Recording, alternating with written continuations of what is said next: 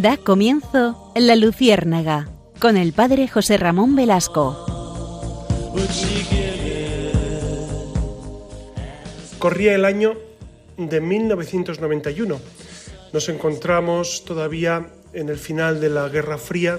Ustedes recuerdan que George Bush, padre, planeó esa, esa guerra para eh, combatir a Irak, que había invadido Kuwait. Ustedes se acuerdan de ese, de ese momento que el Papa Juan Pablo II también entendió como una aventura sin retorno aquella guerra, como todas las guerras. Y George Bush padre, en aquel momento, en aquel agosto de 1991, acuñó un término que luego se ha hecho muy popular. Es, eh, él decía que existe un plan diseñado con el fin de instaurar un gobierno único a nivel mundial. Y estas palabras, el exmandatario estadounidense se refirió a ese proyecto de sistema internacional basado en valores estadounidenses y en el que Estados Unidos desempeñaría el principal papel como consecuencia de sus intereses globales.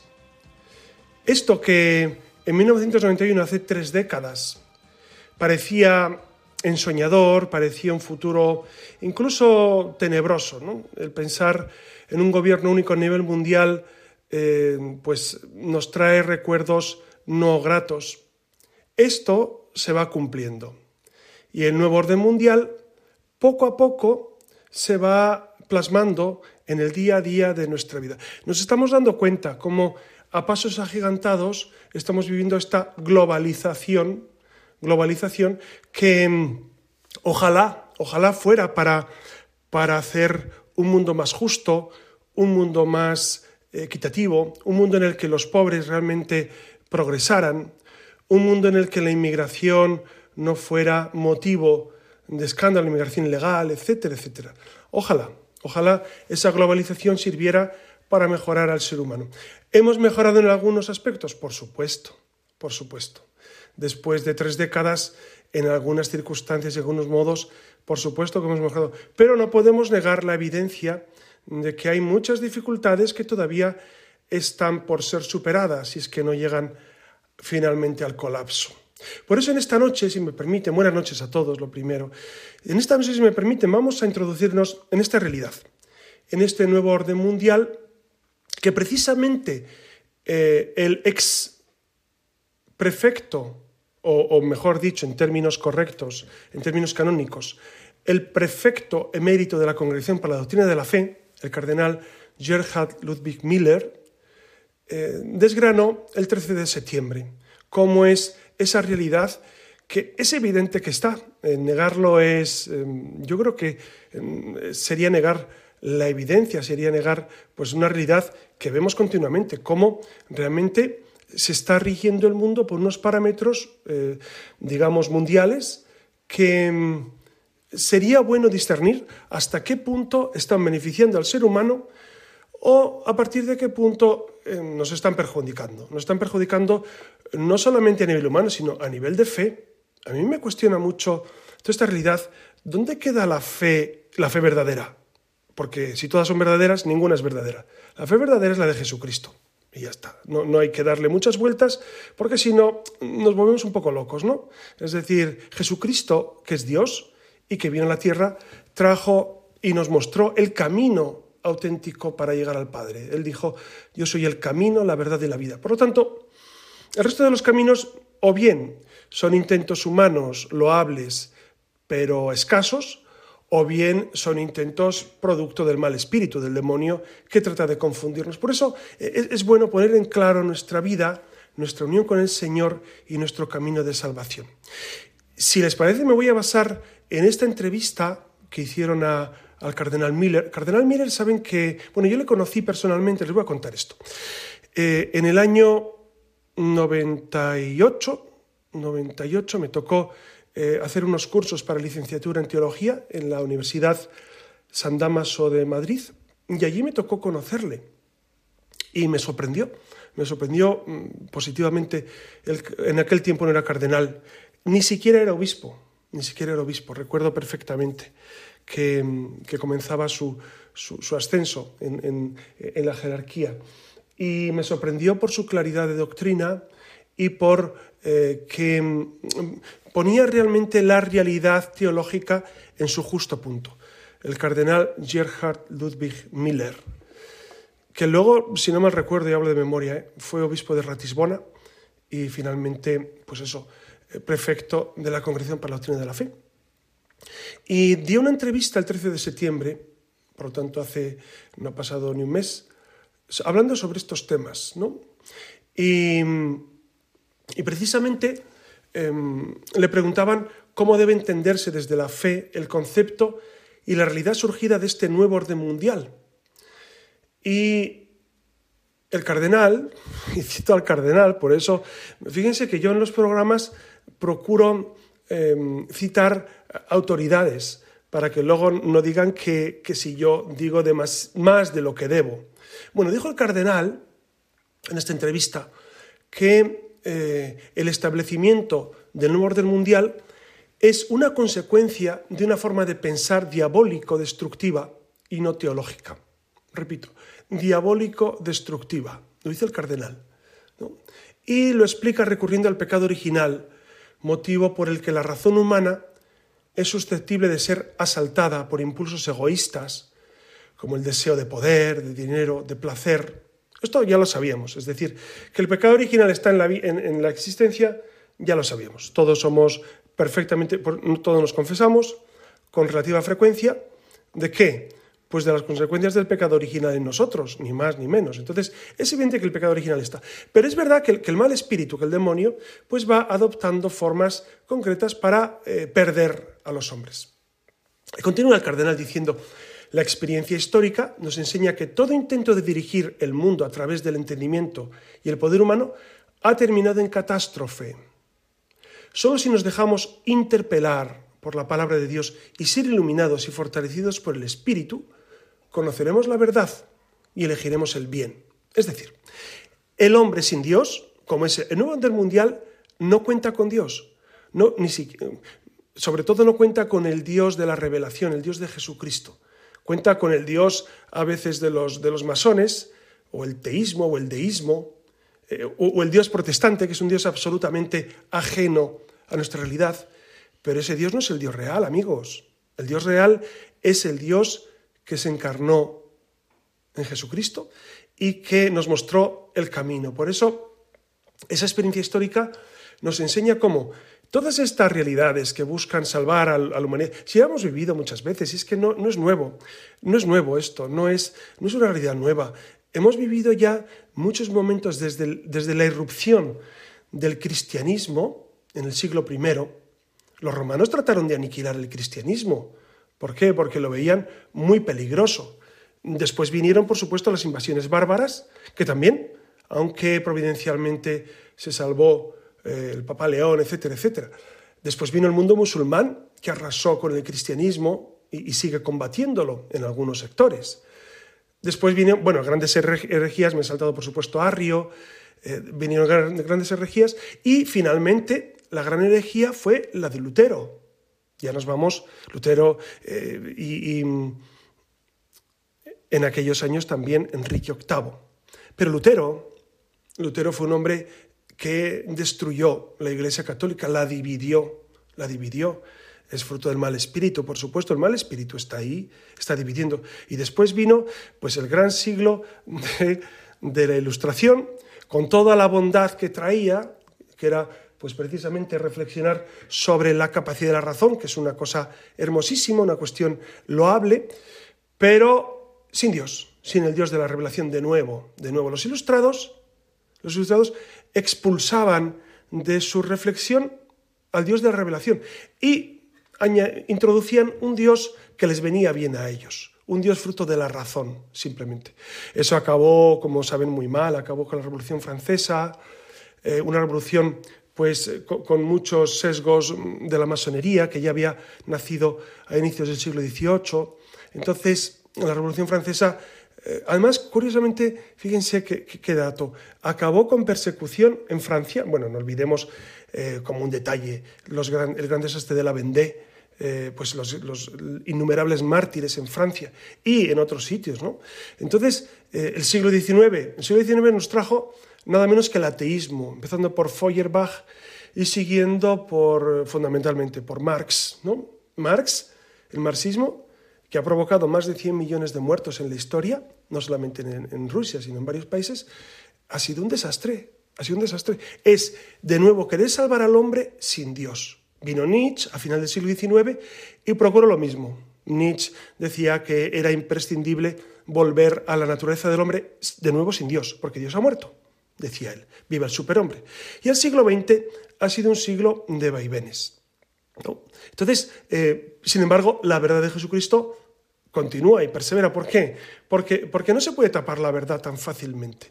Entonces, es verdad que esos intentos de ensalzar al hombre sin Dios son, son fruto del demonio, por supuesto, que quiere, em, pues muy sutilmente en ocasiones, ir desplazando a Dios de nuestra vida. Dense cuenta de una cosa. Cualquier doctrina, cualquier ideología, cualquier sistema político que trate de em, buscar el progreso del hombre sin Dios, seguramente es fruto del demonio. Porque el demonio es más listo que nosotros, por supuesto, y el demonio no se enfrenta directamente y, te dice, odia a Dios. No, te dice, ama mucho al hombre sin Dios. Ama mucho el progreso sin Dios. Ama mucho la libertad sin Dios. Ama mucho a los demás sin Dios. Entonces, eh, el demonio que es muy astuto, muy astuto, nos va proponiendo un estilo de vida que es eh, ese nuevo orden mundial sin el Dios verdadero. Claro, aquí son muy astutos los que, los que proponen un orden mundial. Dicen, hombre, nosotros no negamos a Dios. Sí, ¿qué Dios? ¿Qué Dios? Esa es la gran pregunta. ¿A qué Dios afirmáis vosotros? ¿No? Por eso, e, este tema yo creo que, que, es de rabiosa actualidad y que ya lo hemos tocado en varios programas, pero em, en varios mensajes me habéis sugerido continuar profundizando en esto. Luego, después del intermedio musical, voy a, a entrar a contestar algunos de vuestros mensajes que me han parecido interesantísimos, ¿no? incluso antes del verano. Eh, vamos a introducirnos en ello porque, porque atináis en muchas cosas. Bueno, y continúo con el cardenal Miller. ¿no? Dice, el nuevo orden mundial, según el cardenal Miller, es una economización total del hombre, es decir, eh, reducirlo todo a la economía. Lo importante es la economía, ¿no? Como aquella famosa cuestión de la Casa Blanca, es la economía, idiota, es la economía. Pues eso, parece que solo la economía... De hecho, eh, el líder del Partido Popular dijo el otro día que lo que importa es la economía, no, no la batalla cultural, no la moral, no otras cuestiones históricas de España o no, no, no, lo que importa es la economía.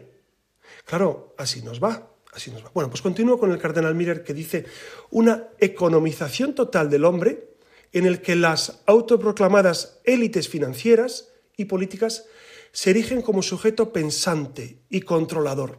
Claro, si fueran solo sujeto pensante, uno diría, bueno, pues que piensen, pero no, controlador, quieren controlar, quieren controlar. Ustedes han pensado en esto de controlar, ¿Cómo es posible que, por ejemplo, el tema del aborto, que llevamos 50 años con él, ¿cómo es posible que esa aberración se haya instaurado en las sociedades? Pues porque hay gente a la que le interesa mucho que sean aniquilados miles de millones de niños. Desde eh, la sentencia Roe contra Wade, fue en el año 73, han muerto más de mil millones de niños abortados. Esto no se dice en ningún sitio. Muchas millones de mujeres han vivido esta realidad horrible, millones de médicos han procurado el aborto. Esto clama al cielo, clama al cielo. Por eso dice el cardenal Miller, esas políticas que se erigen, esas élites se erigen en sujeto pensante y controlador, y que supone la despersonalización de la masa. A través de la economía se despersonaliza la masa, quedando a la persona como una construcción sin hogar, sin corazón, sin libre albedrío, sin esperanza, sin esperanza.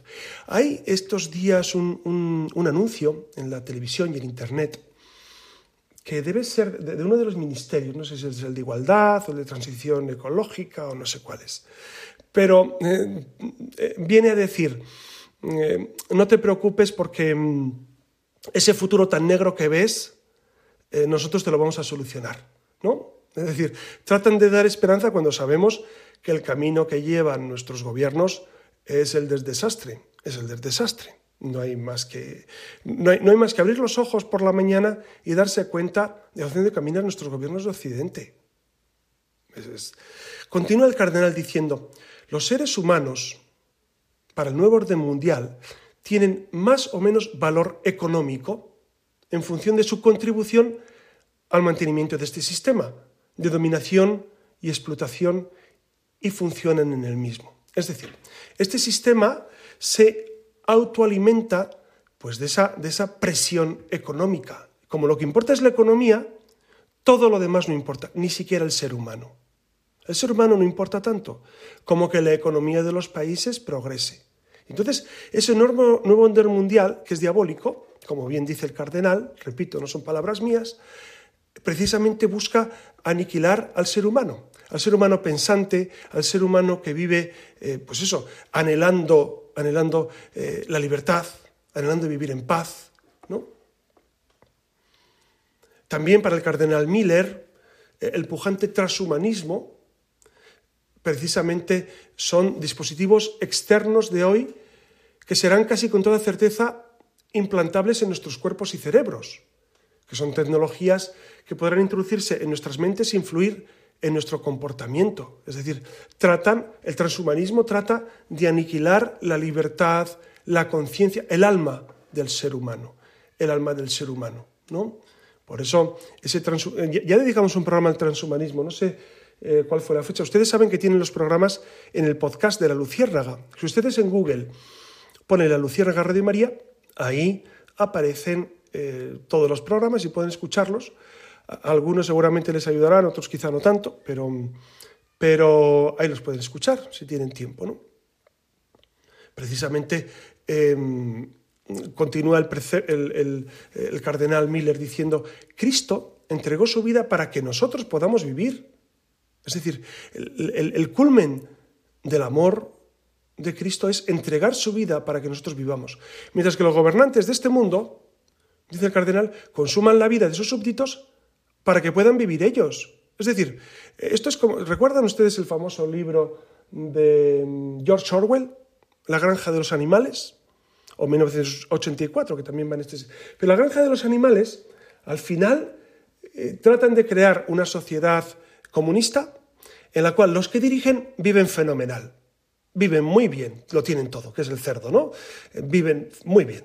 Y el resto, pues apenas sobrevive. Y cuando le preguntan, ¿y esto por qué? Hombre, es que algunos son más iguales que otros. Claro, al final el comunismo, esto es mentira. Esto es mentira. ¿Cuándo se ha desarrollado bien el comunismo? Nunca.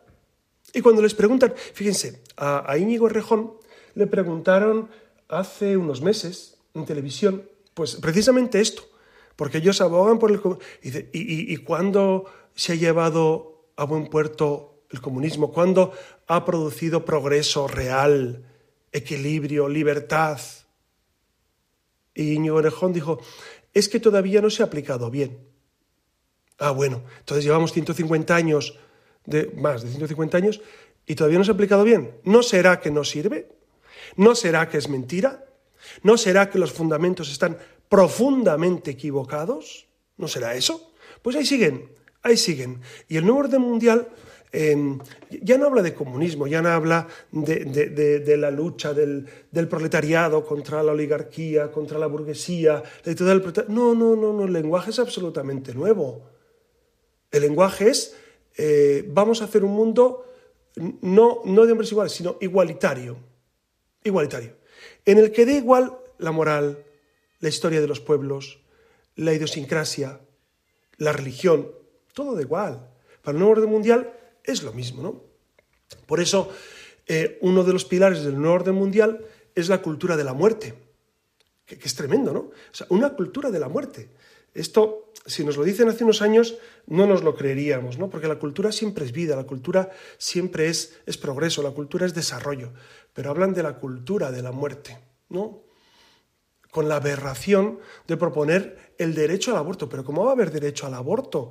¿Cómo va a haber derecho a matar a gente? Yo tengo derecho a matar a, cualquier vecino de mi, de mi casa o de mi calle.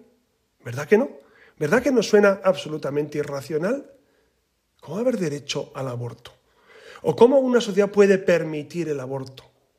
Claro, porque empezamos con la despenalización hace 50 años y de la despenalización hemos ido poco a poco cayendo hasta eh, propugnar, de hecho Macron, el presidente de la República Francesa, eh, precisamente dijo eso, dijo antes de verano que era necesario avanzar en el derecho al aborto. Y es lo que proponen también en, España pues muchos grupos políticos y muchos grupos sociales. Pero ¿cómo se puede consentir esa aberración? ¿Cómo voy a tener derecho a matar a otra persona? Ustedes se dan cuenta, tanto como yo, que es absolutamente totalitario. Es un sistema totalitario. A ellos, les cuesta aceptar esto y se rebelan. De hecho, cuando llamaron al presidente de gobierno autócrata, se rebelaba. Dicen, yo no soy autócrata. Sí, usted es autócrata ¿Cómo no va a ser autócrata? Es decir, usted está gobernando sin tener en cuenta no ya las mayorías, que las mayorías las carga el diablo, sino sin tener en cuenta el sentido moral, el sentido de la historia, el sentido del corazón del ser humano que busca la trascendencia, ¿no? Por eso dice el cardenal Miller, continúa diciendo, este totalitarismo se rige siempre por el odio a la vida. Fíjense lo que dice, odio a la vida. ¿Ven, cómo es algo monstruoso, es algo diabólico? Odia la vida, prefiriendo lo mecánico a lo vivo y sagrado. En el fondo, prefiriendo la economía o su economía, la economía de los dirigentes, a las personas. Este grupo de control decide quién vive y quién muere. Ustedes recuerdan también otro libro, lo hablo de memoria. Aldous Huxley, no sé en qué año lo escribió, me, tienen que perdonar, pero escribió aquel famoso La vida feliz, ¿no? el, eh, em, un mundo feliz, en el que los, los, hombres eran programados para ser alfa, beta, gamma, delta, etcétera, etcétera. Pues eso, eso. En el fondo lo que buscan es eso, es programarnos, aniquilarnos la libertad. ¿Para qué? ¿Para hacer un mundo mejor? No, para que ellos vivan mejor, para que ellos vivan mejor, ¿no? Y, el cardenal lo, ejemplifica, siempre cito al cardenal, ¿eh? al cardenal Mider.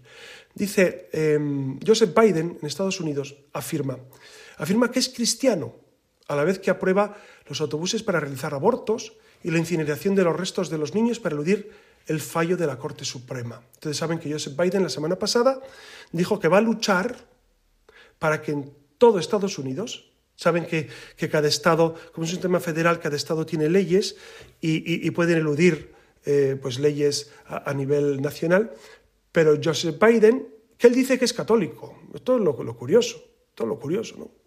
Dice que es católico, pero quiere proponer eh, el derecho al aborto en todo el Estado nacional de los Estados Unidos. ¿Qué les parece? ¿Qué parece?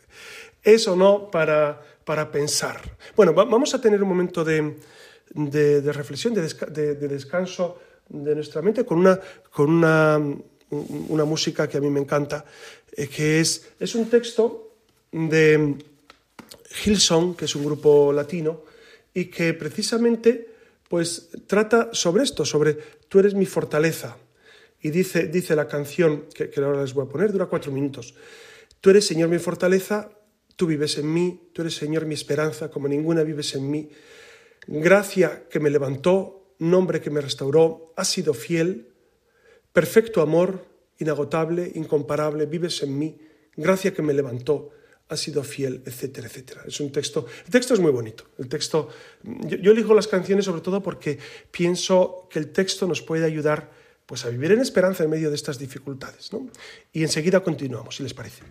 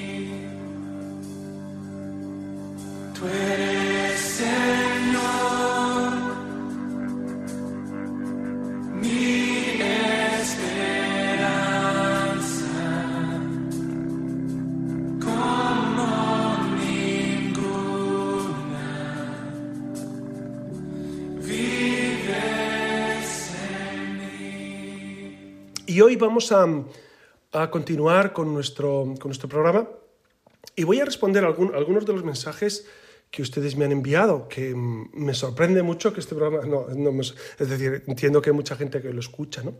incluso en, pues en diferido, porque las horas, las horas son, digamos, un poco crueles, ¿no? Las 12 de la noche, una hora un poco tremenda para escuchar, pero sé que hay gente que tiene eh, mal dormir o que va en el coche o que trabaja de noche, etc. Y me sorprende la cantidad de gente que escucha Radio María, me sorprende mucho. Eh, la gente que me dice, no, pues yo lo escucho cuando voy, cuando vengo, cuando... Bueno, el caso es que me han escrito varios mails. Saben que el mail de Radio María es la el, de este programa, la luciérnaga radiomaria.es. Ahí pueden ustedes contarme lo que quieran.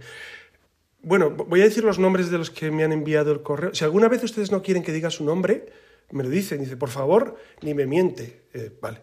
Entonces me dice Rocío Martín Morro, que ya me ha escrito varios mensajes y, que me dice que por qué no le he contestado. Bueno, pues perdón, Rocío, tienes razón, que me escribiste antes de verano y no te contesté. Y, habla precisamente del último programa, no sé si ustedes se acuerdan, el último, el último programa fue sobre los reyes de este mundo y hablaba sobre las monarquías, sobre el sistema monárquico, sobre el hecho luctuoso de la muerte de Isabel II y la reflexión cristiana que hay de fondo, ¿no?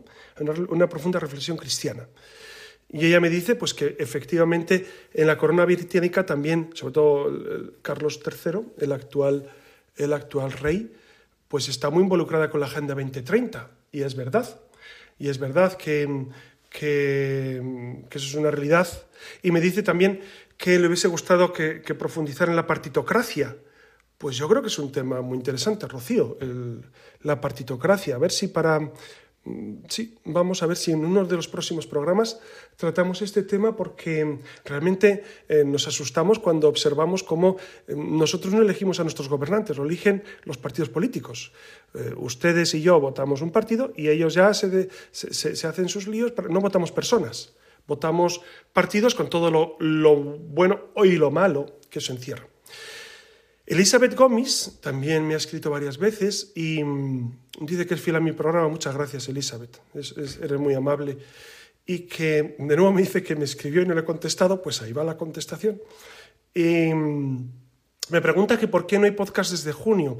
Bueno, pues eh, en los meses de verano eh, yo, yo no permanezco aquí, sino que tengo otras, doy clase de filosofía y tengo un colegio en Nicaragua. Entonces pues eh, tengo otras cuestiones que hacer en verano, por eso no puedo hacer el programa, pero que sepan que, bueno, que, soy fiel al programa en cuanto puedo. Jesús Domínguez, que es un amigo mío de, la parroquia, de una parroquia de Alcorcón, pues también eh, dice que dice, este programa de Red María es políticamente incorrecto. Bueno, no, sé si incorrecto o correcto, es que no, no me interesa y no sé, a ustedes creo que tampoco, seguramente, ¿no? Las cuestiones políticas son, son muy volubles, muy, eh, muy cambiantes. Eh, no, no, creo que sea necesario indagar en, en, las cuestiones, sino en las cuestiones sociales, morales, sobre las que la Iglesia sí da una palabra, ¿no? La Iglesia sí dice una palabra en la doctrina, eh, precisamente, sobre estas cuestiones, si dice una palabra sobre cómo tenemos que guiarnos a nivel de, mm, de opciones políticas, etc., por eso yo creo que, mm, que, es necesario decir alto y claro lo que por otra parte hay, algunas personas que me dicen es que a veces no escuchamos la doctrina de la Iglesia tal como es. Bueno, em, sí se puede escuchar la doctrina de la Iglesia. ¿eh? Ustedes vayan al catecismo porque siempre, siempre tendrán la doctrina según el Catecismo de la Iglesia Católica. De nuevo, Elizabeth Gómez me escribió un mensaje el 15 de junio que eh, me decía que, explicara por qué la homosexualidad es un pecado grave y en qué pasaje de los, evangelios nuestro Señor Jesucristo se pronunció al respecto. Bueno, eh, Jesucristo no citó la palabra homosexualidad, sí habló sobre la pureza tanto de pensamientos, de palabras, de obras, está incluida la homosexualidad. San Pablo habla clarísimamente sobre este tema. El Antiguo Testamento en el Génesis se habla clarísimamente sobre esta realidad. Y, después, si me da tiempo, quiero citar la carta de los obispos flamencos que han, o el comunicado sobre la bendición de las parejas homosexuales. Vamos a, comentar estos, estos, em, estos mails que me habéis enviado y enseguida me meto con ese tema que me parece muy actual y sobre el cual necesitamos una luz. ¿Vale, Elizabeth? Entonces, ahí hablamos.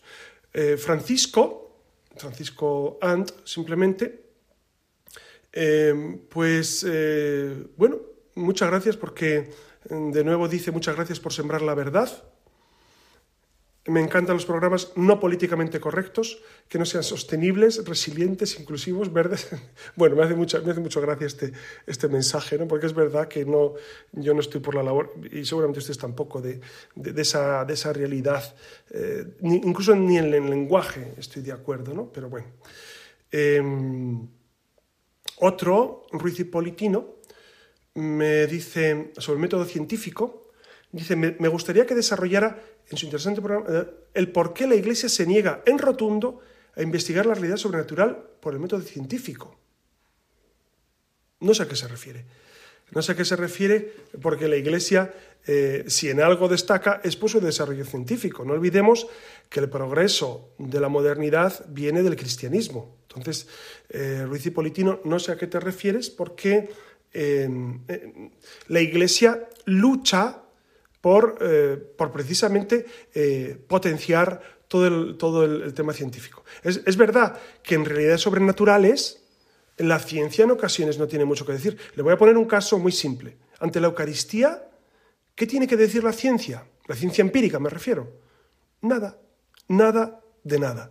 La Eucaristía, si usted la lleva a un laboratorio, eh, el, científico de turno o el, le dirá, mire, esto es pan, esto tiene la estructura del pan, sabe a pan, huele a pan, eh, molecularmente es pan, y ya está, no hay vuelta de hoja. Y usted, sin embargo, sabe que es carne de Cristo, cuerpo de Cristo. Entonces, claro, investigar la realidad sobrenatural con método científico, pues tiene que haber un clarísimo discernimiento ¿no? sobre muchos aspectos. Javier Lago también eh, me ha escrito, eh, me escribió en, en, junio sobre la Agenda 2030. E-, ese programa de la Agenda 2030, eh, en general, pues yo creo que, a la gente le ha gustado. ¿Por qué? Porque no teníamos muchas ideas claras sobre este tema y es un tema de rabiosa actualidad muy en conexión con el tema de hoy, con el tema del nuevo del mundial. Por eso, muchas gracias por ese, por ese mensaje. ¿no? Y eh, otro, otro, tengo otro, otro, texto de Rocío Morro, precisamente sobre, sobre la Agenda 2030, eh, etc. Yo creo que los demás pues son sobre, los tengo todos aquí delante de mí, pero ustedes sigan escribiendo, por favor, porque, porque me ayuda mucho, me ayuda mucho saber, primero, que alguien escucha. esto es como en las homilías, ¿no? Que, en las homilías... Eh, el público tiene que estar atento. Si, el público, si yo noto que el público no está atento, pues quiere decir que no estoy conectando, que tengo que, que tengo que cambiar el discurso o el modo, lo que sea. Entonces, en la radio es lo mismo. Del mismo modo, es necesario eh, pues eso, descubrir que, existe detrás de las ondas personas que, escuchan y que interactúan y que están de acuerdo a veces, a veces no, y a veces podemos entrar en un debate muy interesante. Si me permiten, vamos a dejar por un momento eh, el tema del cardenal Miller, al cual volveremos, porque, porque el cardenal Miller habla después sobre quién es, y quién manda en ese nuevo orden mundial. Eso lo vamos a dejar para otro programa porque me parece muy interesante. Muy interesante continuar con esta vereda, porque, porque es un tema que nos puede afectar, nos está afectando ya, pero nos puede afectar de manera radical en el futuro. ¿no? Y, muchas de las cuestiones que estamos ahora debatiendo a nivel económico provienen de, una, eh, de un modo de pensar y de una factoría es decir, eh, de un modo de hacer de las clases dirigentes que nos están llevando por derroteros que a veces no, ni los imaginamos, ¿no? Eh, sería bueno introducirse, claro, yo no soy experto en, geopolítica, como saben, pero sería bueno introducirnos desde la doctrina social de la Iglesia en lo que está pasando entre Rusia y, precisamente Ucrania. Sería muy interesante, ¿no? Ir, desgranando algunos aspectos. Quizás en otro programa lo hagamos. Bueno, y lo prometido es deuda. Eh, los obispos flamencos de Bélgica han dado luz verde a la bendición de parejas homosexuales. Y esto, eh, bueno, pues merece un comentario, ¿no? Porque el martes 20 de septiembre eh, lo han hecho, han, declarado en, un texto que titulan Estar pastoralmente cerca de los homosexuales, por una iglesia acogedora que no excluye a nadie. El título es muy bueno. Está muy bien traído, la verdad. ¿Para qué nos vamos a engañar? El problema es lo, que contiene. Esto es como, como eh, todos los titulares, dices, hombre, eso lo afirmo. Eh, a ver lo siguiente cómo, continúa. Porque dice, una iglesia acogedora que no excluye a nadie. ¿Cómo no va a ser esto bueno, una iglesia acogedora? ¿No? Este documento en ningún momento hace alusión a la resolución de la Congregación para la Doctrina de la Fe, que cuestionada este respecto ya fue preguntada la Congregación para la Doctrina de la Fe sobre la posibilidad de bendecir parejas homosexuales y dictaminó que la Iglesia no puede llevar a cabo este tipo de bendiciones. En aquel momento, eh, eh, estoy hablando eh, del comunicado de la Congregación para la Doctrina de la Fe del 22 de febrero de 2021. Por lo tanto, hace ya año y medio. Y en aquel momento, el cardenal Ladaria dijo que efectivamente no era posible no era posible esto, no era posible bendecir parejas. Se pueden bendecir personas, ¿cómo no vas a bendecir a las personas? De todo tipo. Es decir, las personas tú no sabes si es santa, pecadora o lo que sea. Bueno, se pueden decir no solamente personas, bendecimos animales, bendecimos casas, bendecimos coches, bendecimos establecimientos. ¿Por qué? Porque son lugares en los que el ser humano vive se puede bendecir todo y a todos. Lo que no se puede bendecir es una relación que de suyo es pecaminosa. Es decir, tener relaciones homosexuales es pecado. Tener relaciones sexuales fuera del matrimonio es pecado. Uno dice, bueno, pero ¿y la debilidad humana? Sí, sí, sí, sí, ahí no nos metemos, no entramos en debilidades, porque eso es un tema que nos desborda. Pero es bueno recordar qué es pecado y qué no es pecado. Entonces, la relación homosexual es pecado. Pero no de ahora, desde el Génesis, desde Sodoma y Gomorra. Recuerdan aquel famoso episodio, ¿no? Bueno, ¿qué dice en concreto esta declaración de, de los obispos belgas? Dice, la declaración comienza indicando que la Iglesia belga lleva tiempo trabajando para generar un clima de respeto, reconocimiento e integración de las personas homosexuales, lo cual es eh, loable y perfectamente imitable y que los obispos belgas han alentado siempre a sus colaboradores a continuar por este camino de distinguir, acompañar e integrar. Hasta ahí eh, lo suscribimos y, muchos sacerdotes, no sé si algún sacerdote me escuchará, pero seguramente si alguien me escucha habrá tenido experiencia de cómo integrar, de cómo ayudar, de, cómo em, pues acompañar en estas circunstancias, ¿no? en estas heridas, estas heridas de, la vida. Y, a todos nos ha tocado en alguna ocasión acompañar, ¿no? Por eso, el 17 de marzo de 2021 ya habían publicado, es decir, con anterioridad, eh, un comunicado sobre las relaciones pastorales con las personas y parejas homosexuales. Es decir, se remiten a un comunicado previo de hace año y medio que ya hablaban sobre esto. Y continúa diciendo, Queremos permanecer cerca de ellos. Algunos permanecen célibes, merecen nuestro reconocimiento y apoyo. Otros eh, célibes es que eh, pues, se sienten homosexuales y no tienen relaciones, no tienen pareja y no tienen relaciones. Merecen nuestro reconocimiento y apoyo. Otros optan por vivir en pareja, en una unión duradera y fiel con una pareja. Ellos también merecen nuestro reconocimiento y apoyo. Ah, ya no están, no están de acuerdo. Claro, claro, ¿qué reconocimiento y apoyo? Personalmente, claro, pero tú no puedes bendecir algo que no está bien. Y continúa el texto diciendo, porque incluso esta relación, si bien es una boda por la Iglesia, puede ser una fuente de paz y felicidad compartida para las personas involucradas. Bueno, eh, aquí yo simplemente desde mi ingenuidad les preguntaría, ¿qué es la paz y la felicidad? Claro, porque si la felicidad la proporciona el pecado, entonces Jesús estaba profundamente equivocado. Seguramente ellos también se dan cuenta de esto, pero con el fin de, hacer este discurso, a veces hasta buenista, de, decir, bueno, es que eh, vamos a aceptar eh, todas las situaciones y, incorporar a todas las personas. Y es verdad que hay que estar cerca de estas circunstancias y de estas personas que tienen dificultades.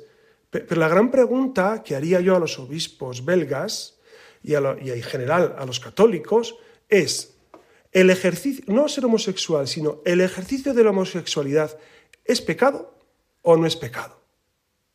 Si es pecado, no puede ser bendecido. Si es pecado, no puede ser bendecido. Y ya está. O sea, no, no, hay vuelta de hoja. Yo creo, eh, en esto es necesario dejar las cosas claras, porque es que nos están haciendo creer cosas absurdas, absurdas, Es decir, si toda la vida ha sido pecado, ¿cómo es posible que ahora no? Del mismo modo, eh, unas dos personas que no están casadas por la iglesia, que están solamente unidas por un acuerdo o simplemente por matrimonio civil, tienen una situación objetiva de pecado. Pero eso no es de ahora, ¿eh? Eso es desde el Génesis. Entonces, eh, a veces nos, hacen eh, creer cosas o, nos invitan a pensar en cosas que son absolutamente ridículas. Una cosa es la persona, una realidad es la persona que tiene que ser querida, amada, respetada, apoyada, acompañada, siempre. Y otra cosa son las situaciones de pecado. ¿Cómo la Iglesia va a bendecir el pecado? ¿Se dan cuenta que es absurdo? ¿Se dan cuenta que, que por ese camino es la autodestrucción del concepto de familia, del concepto de sexualidad, del concepto de amor conyugal. ¿No se dan cuenta que es, es, un caballo de Troya el que nos quieren introducir para destruir precisamente la familia? Esto es evidente. Vamos, supongo que, ustedes lo ven, y yo espero sus comentarios en la. Espero sus comentarios y que me digan eh, pues, pues lo que ustedes sienten sobre esta realidad, lo que ustedes piensan, cómo ustedes lo viven, porque es una realidad que es muy preocupante. A mí, eh, esta, esta línea roja que han pasado los obispos belgas, me parece, los obispos flamencos, de Bélgica, esto hay que, hay que señalarlo, los flamencos, que es una parte de los obispos. Me parece una línea roja muy, muy, muy peligrosa. Ya hemos pasado, habíamos pasado varias líneas rojas en años precedentes y el sínodo alemán lo está consiguiendo y algunas interpretaciones de la doctrina de la Iglesia también, pero en este caso es que es evidente. Y entonces los católicos, es verdad que esperamos una palabra, una palabra por parte del magisterio, por parte del Papa, que nos confirme en la fe y que nos haga volver al sentido común y que nos diga eh, lo que era verdad hace 30 siglos, o 40, desde el Génesis, sigue siendo verdad ahora. Y lo que es verdad en España o en Italia es verdad en Bélgica. No puede ser que en Bélgica se bendigan parejas homosexuales y aquí sigamos pensando que no se puede hacer. Entonces, alguien tiene que poner orden, alguien tiene que decir, la verdad es esta, la verdad sobre eh, sobre este concepto de la familia, del amor conyugal, de la pareja, creo que es necesario poner blanco sobre negro porque cada vez las cosas se están obscureciendo más y más y más. Y muchas personas, a mí en concreto, seguramente a ustedes también, eh, me preguntan, pero ¿y esto cómo lo entendemos? ¿Qué piensa la iglesia? ¿Ha cambiado en esto? ¿La iglesia se está transformando? ¿La iglesia está eh, cambiando su doctrina? Por eso es muy importante, como siempre les digo, que nosotros vivamos la fe que 20 siglos de cristianismo nos han transmitido. Es imprescindible, es imprescindible que nosotros vivamos unidos a Cristo y a la Iglesia. ¿Y, dónde, está, ¿y dónde está el argumento fundamental? Pues está precisamente, o nuestra fuente de conocimiento teológico está en el catecismo de la Iglesia Católica. Ahí está. Entonces, eh, yo le recomiendo siempre volver una y otra vez al catecismo de la Iglesia Católica. Volver a la doctrina que sabemos que es cierta. Fíjense, ese catecismo fue publicado en el año 92. Yo recuerdo perfectamente el, gran, el gran desastre que existía previo al catecismo porque no sabías qué creer en algunas circunstancias. Y Juan Pablo II, San Juan Pablo II, quiso poner claridad sobre lo que tenemos que creer. Por eso yo les invito una vez más a volver al catecismo sobre estos temas que son eh, de, acuciante, de rabiosa actualidad y tener ideas claras. Y, y, que incluso cuando haya gente de la jerarquía que diga cosas que no van en consonancia con la iglesia, pues habrá que decir una palabra, ¿no? Y habrá que pedir que, se aclare todo esto, porque, repito, comenzamos o continuamos por un camino que no es nada halagüeño, que no puede traer bendición. ¿no? Por eso vamos a pedir al Señor que nos conceda vivir unidos al magisterio de la Iglesia, vivir unidos a la fe católica, a la fe universal, a la fe de Cristo. Les doy mi bendición para que descansen en el. El Señor les bendiga en el nombre del Padre y del Hijo y del Espíritu Santo. Amén.